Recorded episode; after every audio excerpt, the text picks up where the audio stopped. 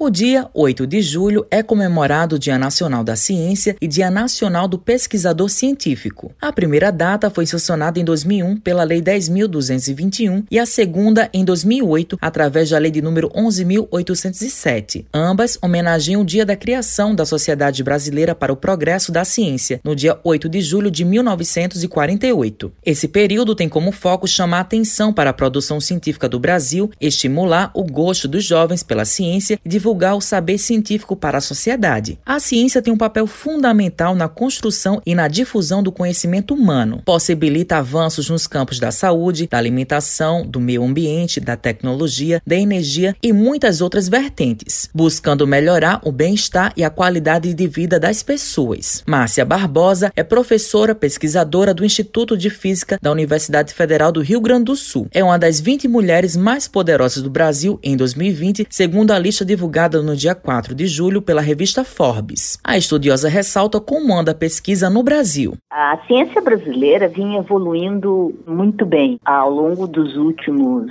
20 anos, cresceu no impacto internacional significativamente. A gente tem aumentado o número de publicações, que é uma maneira da gente avaliar nosso impacto internacionais, citações, participação em grandes colaborações internacionais. Isso vinha acontecendo até mais ou menos 2016, onde houve aquela PEC de reduções de gastos no ensino público e, no, e na pesquisa. Isso teve um impacto muito grande no caminho que a gente vinha trilhando, porque agora, como existe uma restrição orçamentária muito forte, a gente não consegue financiar a ciência. E isso, vamos dizer assim, como se a gente estivesse correndo uma maratona, pudesse ganhar a maratona e levasse um tombo, que nem aconteceu com o Vanderlei. Pois é, levamos em 2016 um tombo. E em ciência, como foi o tombo da maratona, as pessoas vão dizer, não, mas espera mais um pouco a gente melhorar a economia, a gente volta a financiar. Não, o trem já passou, porque a gente perde não só o impacto que a gente vinha tendo, mas também a gente perde pessoas que a gente ia formando e que não vão se integrar à ciência brasileira. Márcia analisa esses questionamentos em relação à ciência. Tem uma coisa mundial, de repente, no mundo inteiro, as pessoas começam a questionar o aquecimento global, o uso de vacinas, questionam a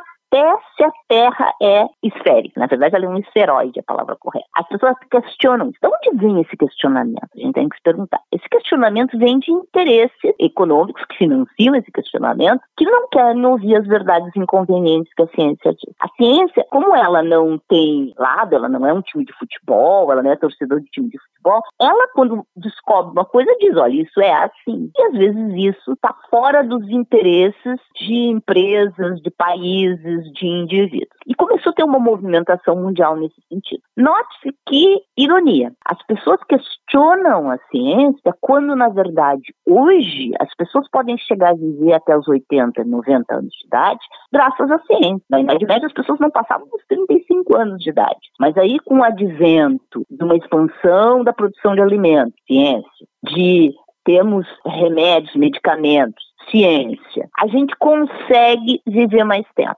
graças à ciência, e a gente não reconhece o que eu chamo da autoridade do conhecimento, que é essa autoridade da ciência em dizer as coisas, que está nos dando as coisas. Márcia Barbosa pontua alguns aspectos da ciência em relação ao patriarcalismo. Todo o resto da nossa sociedade é patriarcal. Hoje, no mundo, a Unesco mostra que somente entre os cientistas 30% são mulheres. E se eu for para o topo da carreira, esse percentual baixa enormemente. A gente tem um estudo aqui no Brasil com uma estudante minha de doutorado, a Roberta Areias, em que a gente olhou 5 milhões de dados, não é pouca coisa. E a gente mostrou que, apesar de na graduação homens e mulheres estarem em igualdade hoje no Brasil, hoje no Brasil, na graduação, no mestrado e doutorado, as mulheres estão lado a lado. Quando chega no meio acadêmico, nas posições de poder, o percentual decai enormemente. Então, as mulheres até querem ir para o conhecimento, mas elas são puxadas para fora desse conhecimento. E quanto mais valor agregado esse conhecimento tem, as mulheres ficam fora. A pesquisadora comenta que a ciência precisa ter mais mulheres no campo acadêmico. Sim, precisamos de mais mulheres. E eu tenho usado a minha exposição pessoal, cada vez que eu ganho um prêmio internacional ou que eu vou para algum fórum internacional, eu puxo essa credibilidade e trago para essa causa, que é uma causa que é muito importante não só porque eu sou mulher, mas ela é muito importante porque eu quero que o mundo consiga resolver os